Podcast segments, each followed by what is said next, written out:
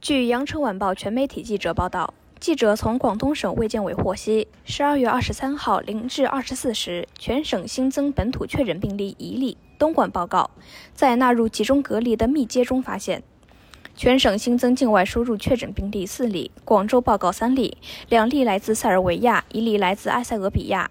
佛山报告一例来自美国，新增境外输入无症状感染者六例。广州报告一例来自哈萨克斯坦。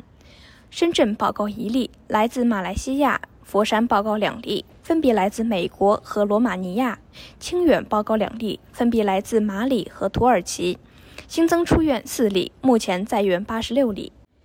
截至十二月二十三号二十四时，全省累计报告新冠肺炎阳性感染者六千六百一十一例，境外输入四千六百四十一例，其中确诊病例三千四百一十三例。境外输入一千八百一十八例，无症状感染者三千一百九十八例，境外输入两千八百二十三例。感谢收听羊城晚报广东头条，我是主播许静。